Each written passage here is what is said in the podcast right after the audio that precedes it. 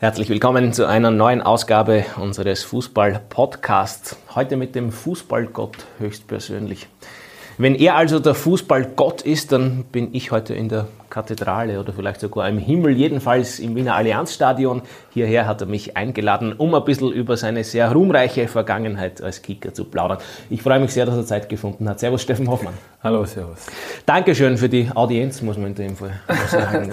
Wie ist das eigentlich mit dem Titel Fußballgott? Behält man den ein Leben lang? Ist es so wie Olympiasieger und Bundeskanzler? Äh, ja, es gibt immer noch genug Leute, die, wirklich Fußballgott zu mir sagen. Ähm, mir war das eigentlich nie, ja, nie wichtig oder irgendwas, sondern ähm, ja, es ist halt irgendwann entstanden und ist mir dann blieben. Mhm.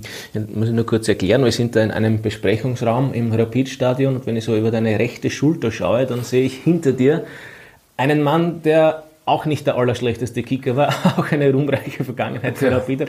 Dejan Savicevic, den du als Rapidler nicht mehr miterlebt hast, aber der für dich trotzdem eine Bedeutung hat? Ja, natürlich. Meine, Dejan war, war sicher einer der, einer der besten Spieler, die, die jemals bei Rapid gespielt haben. In der jungen Vergangenheit war er sicher der Beste. Äh, und äh, ja, ich habe ihn hier nicht mehr spielen gesehen, aber alles, was man hört, war Eugenio. Mhm.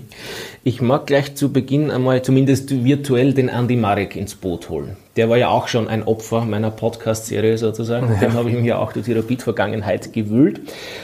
Und er hat gemeint, er ist zumindest teilschuld daran, unter Anführungszeichen, dass du in Wien auch privat sesshaft geworden bist, wo er gesagt hat, er hat da ein bisschen zumindest die Rutschen zu deiner genau. heutigen Frau gelegt. Magst du eine Stellungnahme dazu abgeben? Ja, nein, war das, das tatsächlich so? Relativ unkompliziert eigentlich. Also wir haben am Anfang von der ersten Saison, wie ich gekommen bin, 2002, äh, so einen Vorstellungsabend gehabt, wo die neuen Spieler präsentiert worden sind. Und da war meine Frau auch dort, äh, weil sie schon sehr lange ins Stadion gegangen ist mit ihren Eltern und ihrem Bruder. Und ähm, ja, da haben wir uns gesehen und äh, dann habe ich ihn Andi gefragt, wer das ist. Dann hat er es mir erklärt, dann haben wir uns im Stadion gesehen und dann habe ich ihm gesagt, du kannst mir vielleicht die Nummer besorgen. Und das hat er dann gemacht und ja, so ist das Ganze entstanden. Den, den Steilpass dann verwertet. Genau. Sozusagen. Und so kann man sagen. Apropos Andi Marek, einmal muss ich ihn noch zitieren oder, oder virtuell ins Boot holen. Er hat nämlich geschildert, dass sein allererster Kontakt mit dir auch unerwartet verlaufen ist. Er hat dich nämlich für jemand ganz anderen gehalten, als du eigentlich warst oder bist. Also die Geschichte erzählt er jedes Mal. Äh, wenn Stimmt so, wie er sie erzählt? Nicht ganz. Ähm, ich glaube, äh, bin mir nicht sicher, ob er der Erste war oder der Peter Klingemüller, den ich äh, als erstes getroffen habe. Pressesprecher. Genau. Ähm, ich war, ja, bin, bin neu daherkommen und äh, ich weiß gar nicht mehr, wann es war und ähm, habe mich überhaupt nicht auskannt und habe gesagt, bin daher, wollte mir das anschauen. Ich glaube sogar es ging darum, um einen Vertrag zu unterschreiben oder was auch immer. Und bin halt da herumgeirrt vor dem Hanabi-Stadion und dann ist der Andi irgendwann hat er mich gesehen und hat gesagt, ja, was, du da mach, was ich da mache. Und da habe ich gesagt, ja, ich bin jetzt Spieler bei Rapid und er hat geglaubt, dass ich eher noch für die Akademie bin als äh, für die Profis. Aber, ja. Also ein Start nach Maß schaut wahrscheinlich auch anders aus, oder? Oder hat dich das ja, nicht, nicht weiter interessiert? Das hat mich nicht weiter interessiert. Also das ist ist halt so.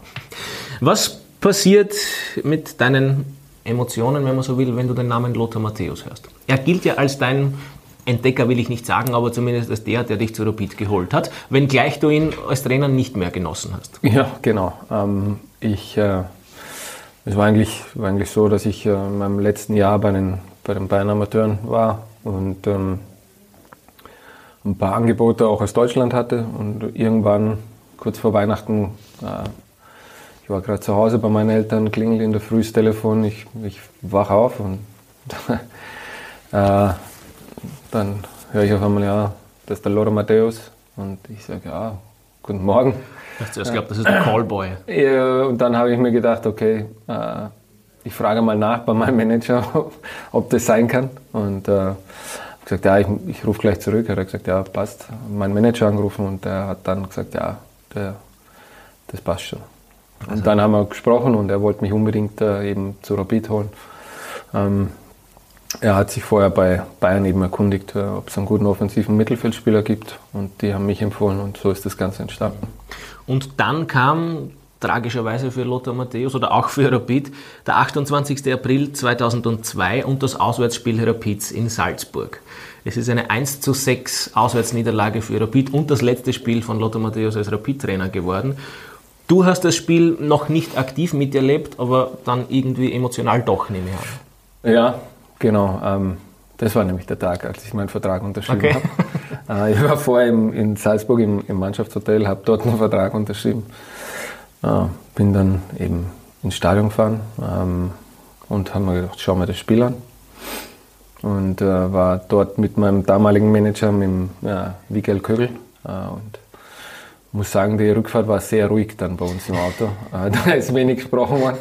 ähm, weil man das Ganze erst einmal verdauen musste. Wenn man so eine neue Mannschaft sieht und die kriegt 6-1 äh, eine drüber, war das sicher nicht, nicht der ideale Start. Das kann ich mir vorstellen. Es war ja dann überhaupt eine schwierige Zeit, auch weil die Austria übermächtig war in der Ära Stronach, wenngleich wir natürlich auch aufs Jahr 2005 logischerweise zu sprechen kommen werden. In dem Jahr hat ja Rapid die Phalanx durchbrochen, die Violette. Ähm, ich mag's, ich weiß natürlich, dass du die, die Geschehnisse alle abgespeichert hast, weil, weil ich das einfach selber schon erfahren habe und mit dir schon mal eine Geschichte gemacht habe über deine Vergangenheit.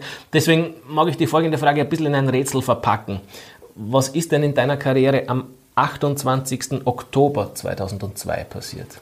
Da war das erste Spiel gegen, die, gegen die Austria. Ich habe hab gehofft, ich kann die ein bisschen in die Enge treiben. Genau, im, im neu umgebauten Hanapi-Stadion damals. Ich glaube, das war dann erstmals Erstmal komplett überdacht. Komplett überdacht. Ähm, wir haben 2-1 verloren, aber ich habe mein erstes Tor geschossen. Genau, und das war nämlich kein ganz schlechtes. Ich glaube, von der 16er Grenze so einmal ja, genau so. über den Mandel ins Kreuzeck. Trainer bei der Austria damals? Daum. Die Stronach-Ära bei der Austria. Hast du wie abgespeichert? Ein bisschen habe ich ja schon angeteasert. Die Austria ist ein bisschen der übermächtige Lokalrival. Ja, ja ähm, es war damals einfach so. Sie haben wirklich eine, eine richtig gute Mannschaft gehabt haben Spieler holen können, äh, die die anderen Vereine nicht äh, bekommen hätten. Ähm, ein Chalminia und äh, César und, und so weiter. Ähm, haben wirklich eine tolle Mannschaft gehabt. Ähm, aber ja, war halt so zu der Zeit. Mhm. Ich habe in der Vorbereitung auf das Gespräch ein Interview gelesen, das ich mit dir im Sommer 2017 geführt habe. Das war vor deiner letzten Saison und das ist auch so einmal um eine Zwischenbilanz deiner Karriere gegangen. Und damals habe ich dich nach deinen Highlight-Spielen oder nach deinen Top-Spielen gefragt, die du für Rapid bestritten hast. Es ist relativ schnell, so habe ich das zumindest abgespeichert, fast aus der Pistole geschossen gekommen, das Wunder von Kasan 2004. Ist das so das Emotionalste, das du bei Rapid erlebt hast? Na, emotionalste weiß ich nicht, aber es war natürlich schon ein unglaublicher, äh, eine unglaubliche Geschichte. Ich meine, wir haben zu Hause 2-0 verloren gegen Kasan. Ähm, die waren damals eine richtig gute Mannschaft. Ähm, und eigentlich sind wir hingeflogen, äh, nicht so wie jetzt, wenn wir auswärts international spielen, mit ewig vielen Leuten, sondern da gab es genau einen Flieger. Da waren die Mannschaft, die Fans, die Journalisten, waren alle im, im gleichen Flieger. ähm, und das war's. Und dann, ja, kam das Spiel und irgendwie, weiß ich nicht, habe ich vorher schon gesagt, wir werden das trotzdem schaffen, weil, weil wir gut drauf waren, weil wir daran glaubt haben, dass wir es schaffen. Und ähm, ja, wir haben es dann auch geschafft. Und das war, war sicher äh, ja, ein kleines Wunder. Ja. Wie ist dann gefeiert worden im Flieger? Ja, das war, ja, das ist eigentlich eine Geschichte, die, die das Ganze noch spezieller gemacht hat, weil wir sind dann zum Flughafen gekommen. Äh, und der Flughafen in Kasan war damals, also, ja, richtig, richtig Ostblock. Also da war nichts. Äh, Toilette war Lehmboden und solche Sachen.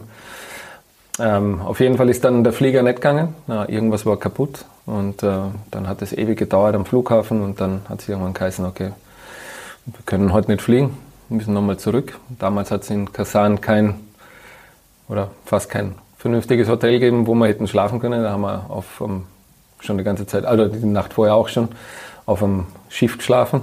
Ähm, ja, und das war eine sehr spannende Reise. Hat es Seekranke gegeben?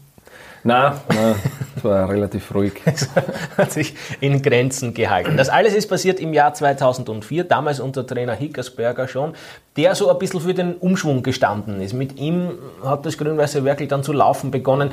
So ist zumindest die allgemeine Geschichtsschreibung, mag ich mal pathetisch formulieren. Du selbst hältst ja immer noch wahnsinnig viel von ihm. Ich glaube, bei deiner Abschiedsrede hast du auch ihn explizit und namentlich erwähnt, weil er so etwas wie eine Vaterfigur für dich war. Genau, ich, meine, ich war, bin relativ jung daherkommen und äh, er war mein Trainer, er hat mich nicht, nicht wirklich gekannt, er hat mich ja nicht geholt. Ähm, aber er hat mir, hat mir sehr geholfen, ähm, hat mich nach einem Jahr ähm, mit 22 und als Pifke zum Kapitän von Rapid gemacht und das hat mir schon sehr, sehr viel bedeutet. Also, und ähm, ja, da hat er mir ähm, ja, einen große, großen Vorschuss gegeben mhm. und das habe ich hoffentlich auch zurückgegeben. Ich muss ja das ein bisschen journalistisch korrekt bleiben, aber ich glaube, das darf man durchaus so unterschreiben, dass du das zurückgegeben hast. Mit Higgesberger ist dann natürlich auch der erste Meistertitel seit neun Jahren eingefahren worden, nämlich 2005. Der für dich wie hochrangig zu beurteilen ist oder war? Ja, so wie jeder Meistertitel. Das ist was, was Außergewöhnliches, was Schönes. Etwas, was wir uns äh, damals hart erarbeitet und gut erspielt haben. Ähm, die Austria war eigentlich übermächtiger und wir haben es trotzdem geschafft, äh, ja, relativ souverän. Ich glaube, wir waren schon ein paar Spieltage vor Schluss, äh, waren wir dann durch. Ähm, sind in dem Jahr auch noch ins, ins Cup-Finale gekommen, aber. Auch gegen die Austria? Auch gegen die Austria, aber da haben wir dann den kürzeren gezogen. Apropos Austria, es stand, ich glaube, drei Runden vor Schluss stand Rapid ja. als Meister fest. War auch eine dramatische Geschichte dann mit dem Spiel in der Südstadt. Ähm, die Austria, so hat es halt der Spielplan wollen, war dann allerdings der allerletzte Gegner in dieser Meistersaison in einem rappelvollen Ernst-Happel-Stadion. Ich glaube, der Austria-Sektor war nicht ganz ausverkauft, aber ansonsten war wirklich alles voll. Und das Spiel ist auch in die Geschichte eingegangen. Einerseits, weil sich die Austria als Partycrasher etabliert hat und 1 zu 0 gewonnen hat. Ich glaube, Ruschfeld war der Torschütze. Kann das sein? Das weiß ich nicht. ist, ist nicht dein Problem. Was du aber natürlich bestens in Erinnerung hast, war die Causa die Tulica gegen Lavare. Wie hast du das als Gesamtes abgespeichert? Ja, das war natürlich, das war natürlich schon eine Geschichte, ähm, wo, wo du am Platz stehst und dir denkst, boah, hoffentlich steht er wieder auf, mhm. weil ähm, das war wirklich eine richtig brutale Attacke und ähm, können wir alle froh sein, dass am Axel nicht mehr passiert ist damals, aber es war natürlich für uns alle schon, schon ein Schock, wie er dann vom Platz getragen worden ist. Du hast in der Zeit natürlich auch in der Meistermannschaft mit Andy Ivanschitz so das geniale Duo im Mittelfeld gebildet. Um den hat es dann natürlich eine große Aufregung gegeben, als er zu Red Bull Salzburg gewechselt ist. Wie hast du das mitgenommen sozusagen? Was hat das mit eurer persönlichen Beziehung gemacht? Ja, in der persönlichen Beziehung hat es keine Auswirkungen gehabt. Mhm. Aber ähm, ich war ja damals auch schon weg, wie das, wie das dann mhm. über die Bühne gegangen ist. Und äh, ja, wie das Gerücht aufkommen ist, habe ich natürlich mit dem Andi öfters gesprochen über das Thema und habe immer gesagt, dass es, dass es wahrscheinlich nicht, nicht alles lustig wird für ihn. Ähm, aber er hat sich dann so entschieden und ja, ist seinen Weg gegangen und denke, er hat eine, hat eine tolle Karriere gehabt. Zumal du, wenn wir jetzt die Chronologie ein bisschen verlassen, ja, dem Vernehmen nach auch ein durchaus ernstzunehmendes Angebot von Salzburg gehabt hast, oder? Ja, das war dann ein bisschen später. Also wie ich dann bei 60 war, hätte es die Möglichkeit gegeben, aber das ist nicht. Das war keine Option? Nein. Auch wenn du, weiß ich nicht, aber ich nehme doch an, mehr verdient hättest als bei Rapid. Ja, vermutlich, aber ähm, na, so, so weit sind die Verhandlungen gar nicht gekommen. Genau. Mhm. Dein Wechsel zu 1860 München. Trainer damals, glaube ich, Schachner. Nein, noch nicht. Oder also der es dann geholt hat? Zuerst war Maurer Trainer. Genau. Ähm, der ist dann nach dem ersten Spiel gegangen und dann ist der Schoko Schachner gekommen. Ich glaube, dein allererstes Spiel für 18 oder Pflichtspiel war ein 0 zu 0 und du bist dann gefragt worden von deutschen Reporter, was du denn zu deiner Leistung sagst, weil der Trainer gesagt hat, das war schon sehr gut, was der Hoffmann da gezeigt hat. Deine Antwort war, also wenn das schon gut war, dann hat mich der Trainer noch nicht wirklich gut spielen gesehen, weil da ist ja noch einiges mehr drinnen. Wie viel mehr ist dann tatsächlich noch gekommen bei 1860 und wo hat es letztlich gehakt? Mm, war, war, 60 war allgemein eine interessante Erfahrung. Ähm, bin, bin hingekommen, ähm, es, hat eigentlich geheißen, wir, wir spielen um Aufstieg oder wollen um Aufstieg spielen. Das hat sich dann leider in die komplett andere mhm. Richtung entwickelt. Ähm, wie gesagt, das war eine sehr turbulente Zeit. Also das, was ich in dem halben Jahr erlebt habe, ähm, ja, da, da brauchen viele eine ganze Karriere für. Also nach dem ersten Spiel der Trainer weg, dann hat sich der, der, der Vorstand aufgelöst, der Aufsichtsrat aufgelöst. Und dann haben sie die Stadionanteile verkauft an die Bayern, was natürlich ein Wahnsinn damals war. Ähm, und ja, da war viel los. Auch in der Mannschaft war, was war, habe ich Dinge erlebt, die ich vorher einfach noch nie gesehen habe. Also das geht in Richtung Intrigen oder, oder na, na, einfach da gab es Gruppen und die ja. haben sich teilweise, die sind da reinkommen in der Früh, haben Hand geben, Hand geben, Hand geben, einen ausgelassen, Hand geben, Hand geben. Und äh, das war dann auch so für mich, wo ich gesagt habe, boah, das kann nicht gut gehen. Und ist dann auch nicht gut gegangen. Dann hat es einen gewissen Herrn Rudi Edlinger gegeben, seines Zeichens Rapid-Präsident damals, der dich zurückgeholt hat. Es hat eine große Wiedereinstandsfeier gegeben, so mag ich das einmal nennen, oder zumindest bist du sehr pathetisch zurückpräsentiert worden. Ich kann mich erinnern, der Ultras Cup hatte damals abgepuzzelt vor Freude, er wusste gar nicht wohin mit seinen freudigen Emotionen. Und dann erstes Auswärtsspiel, glaube ich, in Ried. In Ried, ja. Und Steffen Hoffmann verletzt sich gleich einmal. Ja. Auch nicht so schön. Auch nicht so schön. Ähm war, war vielleicht ein bisschen viel das Ganze. Ähm, und ja, eigentlich eine harmlose Aktion, das Knie verdreht und dann war er raus. Mhm. Und dann kam doch irgendwann das Jahr 2008 und der zweite Meistertitel, den Steffen Hoffmann mit Rapid gefeiert hat. Und zwar nicht zuletzt deswegen, weil es ein weiterer, vielleicht sogar eines der legendärsten Spiele überhaupt in der zumindest jüngeren Rapid-Geschichte gegeben hat. Ein 7 zu 0 am Ostersonntag 2008 beim damaligen Meister, weiß ich jetzt gar nicht. Salzburg. Bin war, war Salzburg Titelverteidiger? Es war dann 5 Rapid, dann 2006 Austria und dann glaube ich schon Salzburg. Salzburg. Das hätte jetzt, hätte jetzt recherchieren, GRK war nochmal dazwischen. Recherchieren müssen, vielleicht GRK. Also jedenfalls war Salzburg äh, bis dahin Tabellenführer und auf, auf, Titelkurs und dann ist Rapid gekommen und ist einmal drüber gefahren über die Salzburger. Ja, war, war natürlich ein unglaubliches Spiel. Ähm, wir haben gewusst, wenn wir wenn wir gewinnen, dann sind wir wirklich, äh, haben wir wirklich die Chance, bis zum Ende dabei zu sein. Ähm, ja, und dann beginnt das Spiel und nach 20 Minuten ist, glaube ich, schon 3-0 gestanden. Ähm, ja, ist sicher, sicher ein Spiel. Das, das ist so ein Tag, wo jeder Rapid-Fan weiß, wo er war.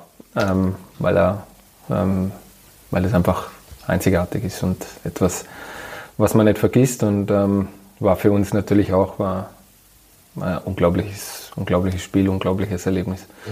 Was Unglaubliche Busfahrt nach Hause. Also das wäre wär auch eine spannende Geschichte. Du darfst ruhig mehr erzählen von der Busfahrt. Ja, na, natürlich. Äh, mein Peter Backul war ja, war ja doch äh, ein Trainer, der, der streng war, aber er hat auch gewusst, wenn man ab und zu darf man ein bisschen feiern. Und da war es so. Ähm, und da haben wir schon, schon ein bisschen was getrunken im Bus am Weg nach Hause. Und, äh, Backul selbst auch?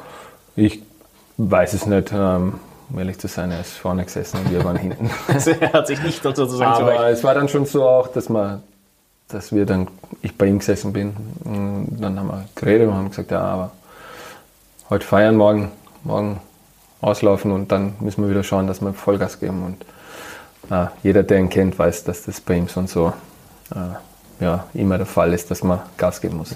Parkkult spielt bei diesem 7 zu 0 natürlich auch eine interessante Rolle, weil die TV-Bilder, man kann das heute alles noch auf YouTube nachsehen, zeigen, dass Parkkult je mehr Tore Rapid geschossen hat und je höher der Vorsprung auf Salzburg geworden ist, oder die Führung geworden ist, desto grantiger ist offensichtlich der Parkhold geworden. Er hat irgendwie absichtlich versteckt vor dem Kameramann, der unbedingt ein Lächeln von Parkhold einfangen wollte. Ja, ich glaube, nach dem, nach, nach dem 6-0 hat man dann schon ein kleines Lächeln gesehen. Ähm, Aber das hat er sofort wieder versteckt, als er gesehen hat, die Kamera ja, ja. ist auf ihm drauf. Ähm, ja, ich glaube, das war, mit sowas hat ja keiner gerechnet, dass man 5-0 zur Pause in Salzburg führt und äh, die Ansprache in der Kabine und ein paar waren, ein paar waren schon richtig euphorisch und ein paar haben gesagt, bleibt ruhig und er war auch eher so der Typ, der gesagt hat, jetzt schauen wir, dass wir das über die Bühne bringen und, und spielen seriös und nicht äh, glauben, dass da schon irgendwas entschieden ist, ähm, weil wenn wir das noch vergeigt hätten, dann wären wir die größten Trotteln gewesen.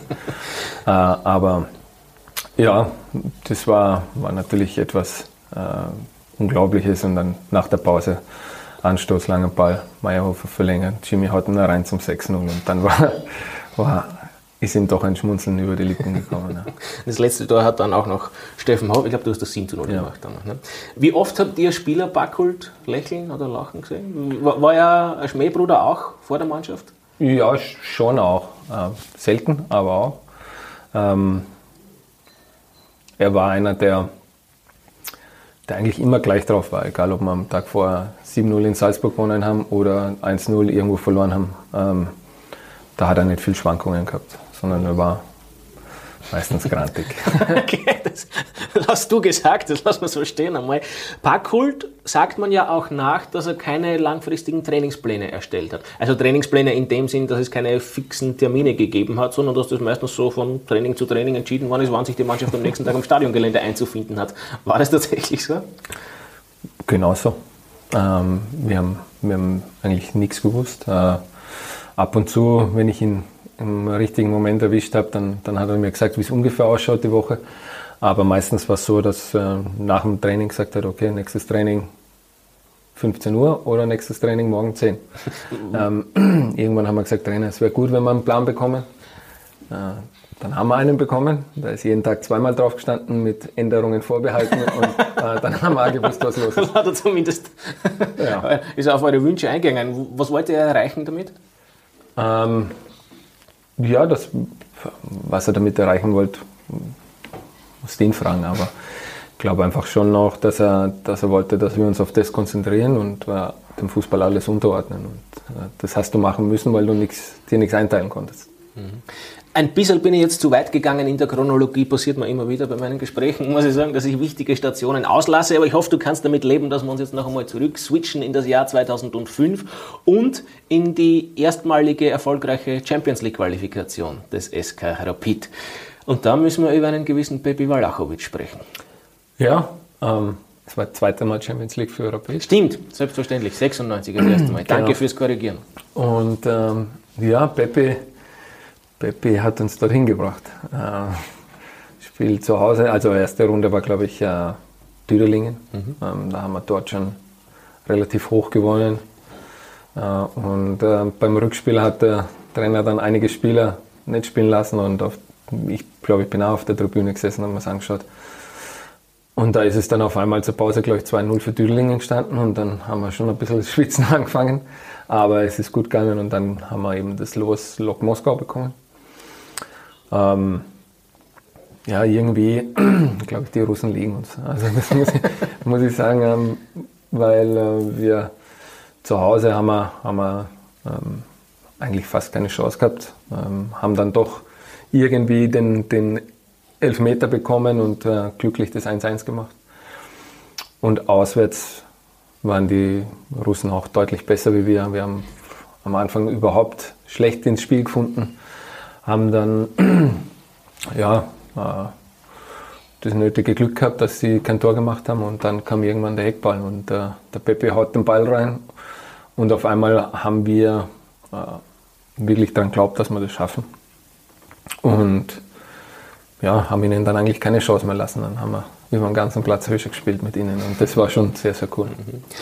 Und dann in der Gruppenphase spielt Walachowitsch auch eine Rolle, eine ja. eher tragische. Ja. Eröffnungsspiel Rapid gegen Bayern München.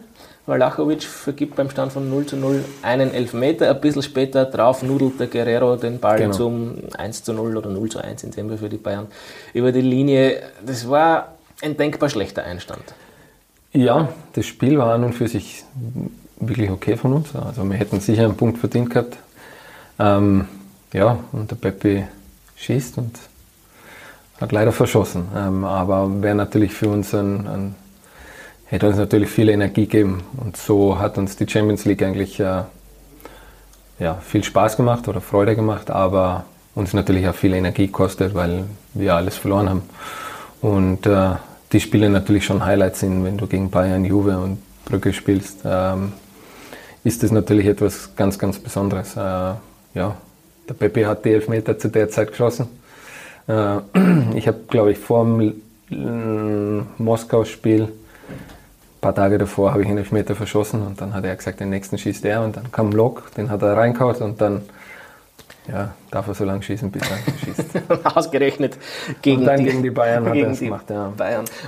Was war so der größte Lerneffekt damals für euch, was man aus der Champions League mitnehmen hat können? Oder wo waren die größten Unterschiede, unabhängig von den Namen natürlich? Also da waren ja wirklich von äh, Ibrahimovic und Del Piero abwärts und dann bei Bayern natürlich Schweinsteiger und Lahm, wie sie alle geheißen haben. Ja, diese, ich meine, über die individuelle Qualität braucht man, braucht man nicht reden. Ähm, mein Juve war damals richtig, richtig gut. Ähm, also von den Namen her war das so eine unglaubliche Mannschaft. Ähm, was wir halt lernen können, war einfach, dass sie, dass sie extrem konsequent in ihrem Spiel sind, dass sie, dass sie diese Sicherheit haben, dass sie immer das tun, immer das Richtige tun, in, in jeder Phase des Spiels und äh, das war teilweise schon, schon beeindruckend. Wie hast du Ibrahimovic damals wahrgenommen? Ich kann mich genau an eine Szene von ihm erinnern, da hat dann ähm, Andi Ivancic im alten Stadion in Turin, glaube ich, von der Outlinie fünf, sechs Meter auf die Tatanbahn rausgecheckt. Das war, ja, war Maschine. Gut, aber dafür habt ihr den Andi Dober als Rächer gehabt. Der war damals, glaube ich, auf ihn angesetzt, ja, ja. der war ja. abgestellt worden. Mit, mit mittelmäßigem Erfolg. Ja, ja, aber da waren noch genug andere am Platz, die, die auch recht gut Fußball spielen ja, stimmt. Also das waren schon keine ganz schlechten. Wenn man über Steffen Hoffmann und seine Europacup-Einsätze mit dem SK Rapid spricht, dann wirst du jetzt wahnsinnig überrascht sein, dass ich Aston Villa in den Mund nehme zweimal hintereinander, also nicht zweimal hintereinander, aber in zwei aufeinanderfolgenden Saisonen wirft Rapid Aston Villa aus dem Europacup. Welches war das spannendere, das emotionalere Ausscheiden von Aston Villa? ah, na, das erste, ist, erste Mal ist immer, immer, immer was Spezielles, weil da hat keiner mitgerechnet. Und äh, Aston Villa auch nicht. Und ähm, von daher war das, war das natürlich sehr, sehr speziell. Und beim zweiten Mal war es dann einfach so, dass wir gewusst haben, okay, jetzt nehmen wir uns nicht mehr auf die leichte Schulter, sondern äh, für sie ist das eine Riesenblamage, wenn es zweimal hintereinander gegen uns äh, in der Quali ausscheiden. Aber wir haben es zweimal geschafft und es war, war schon sehr, sehr cool. Also. Und ihr habt es damit auch geschafft, Peter Backholz zu Emotionen zu verleiten. Den hat man so jubeln, glaube ich, davor und danach selten gesehen zumindest. Ja, nein, das stimmt nicht. Also er hat, schon, er hat sich schon immer gefreut und gejubelt, äh, wenn, wir, wenn wir gewonnen haben oder wenn wir Meister geworden sind und so weiter. Also das darf man ihm nicht unterstellen. Okay, gut. Du hast dich immer als sein Anwalt etabliert. nein, nein, also, aber, aber natürlich war Aston Villa was ganz Spezielles für uns alle. Ähm, ja, aber wir als Mannschaft haben haben daran geglaubt, dass wir es schaffen. Und ähm, ja, so, so haben wir uns auch die, die damaligen Prämien ausverhandelt, ähm, dass man gesehen hat, wir, wir glauben dran. Mhm. Vielleicht mehr als alle anderen. Hat sich ausgezahlt im wahrsten Sinne des Wortes. Ja, ich meine, da geht es nicht um, um wahnsinnig viel, aber wir haben es so angelegt, dass wir nur was bekommen, wenn wir wirklich weiterkommen. Ja.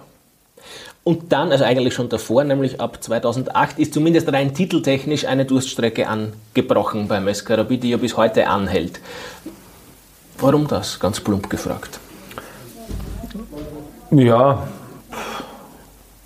einerseits gibt es einen, einen Club, der, der im Moment über allen steht in Österreich, äh, was, was äh, die Qualität der Spieler betrifft und, äh, und den, den Möglichkeiten, die sie haben. Aber ich glaube trotzdem, dass es äh, zumindest ein, ein Cup-Titel oder auch, oder auch vielleicht eine Meisterschaft drin gewesen wäre. Ähm, ja, aber es hat nicht sollen sein dann.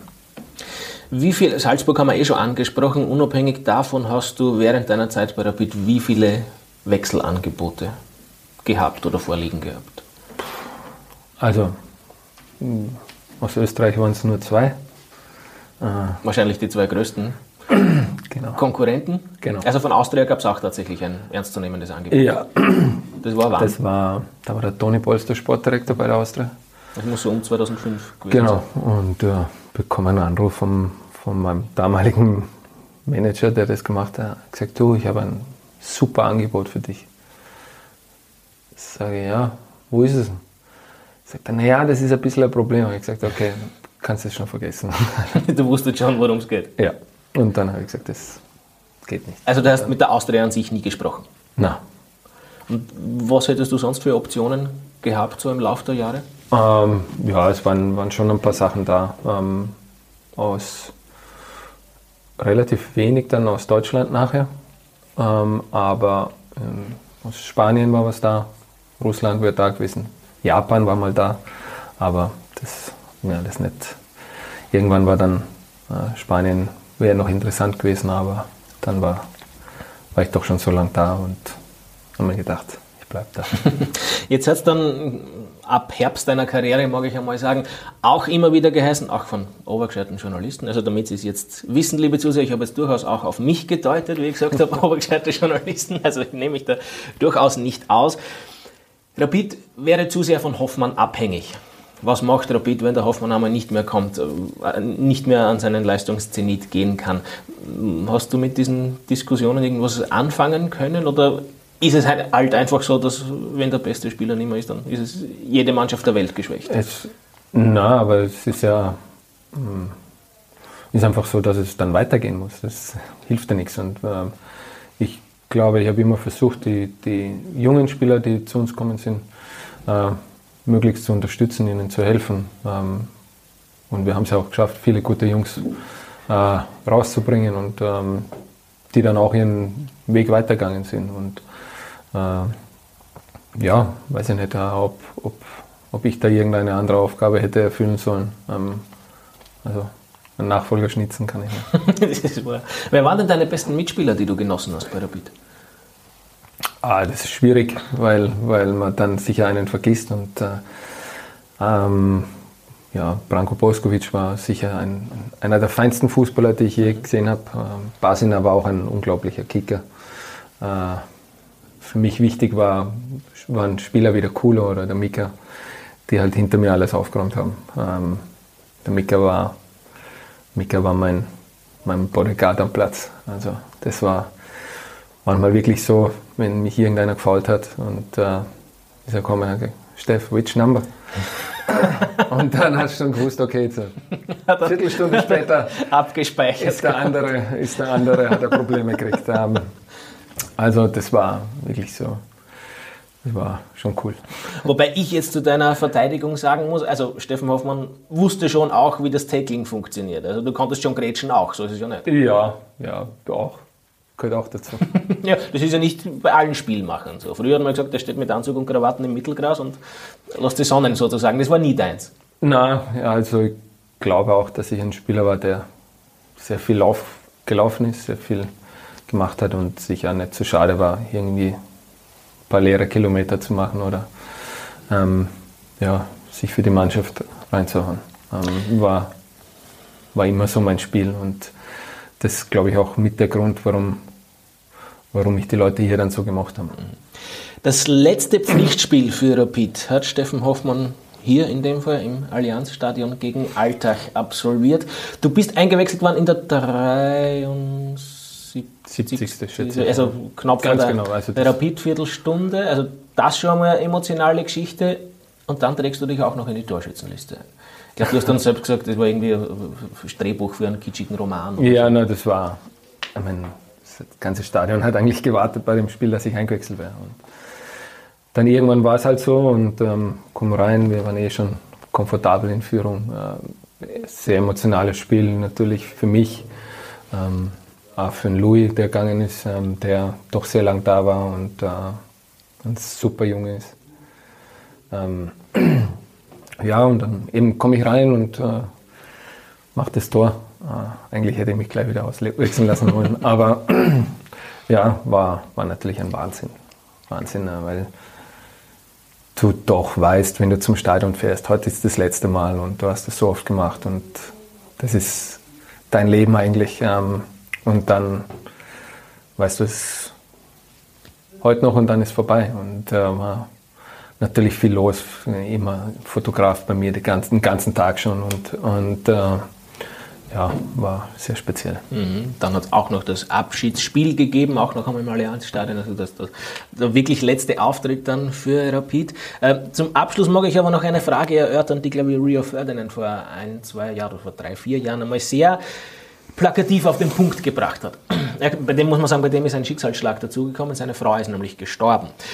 Und dann hat er gesagt, als er mit dem Kicken aufgehört hat, er war mit dem Alltag tatsächlich überfordert. Er wusste nicht, wie man, Verzeihung, er wusste nicht, wie man zum Arzt geht, er wusste nicht, wie man ein Flugticket bucht, er wusste nicht, wie man ein Zugticket bucht, ich wusste nicht, wie man einkaufen geht, ich wusste nicht, wie man Wäsche wäscht, das ist mir alles vom Verein abgenommen worden, daheim hat alles meine Frau gemanagt.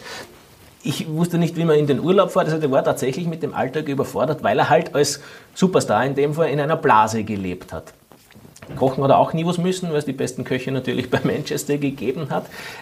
Ich weiß es nicht, ich nehme nicht an, dass es bei Rapid in der Dimension stattgefunden hat, mhm. aber ist es nicht wirklich eine reale Gefahr, dass man als Spitzensportler den Bezug zur Realität oder zum Alltag verliert? Wie ist es dir nach dem Karriereende ergangen?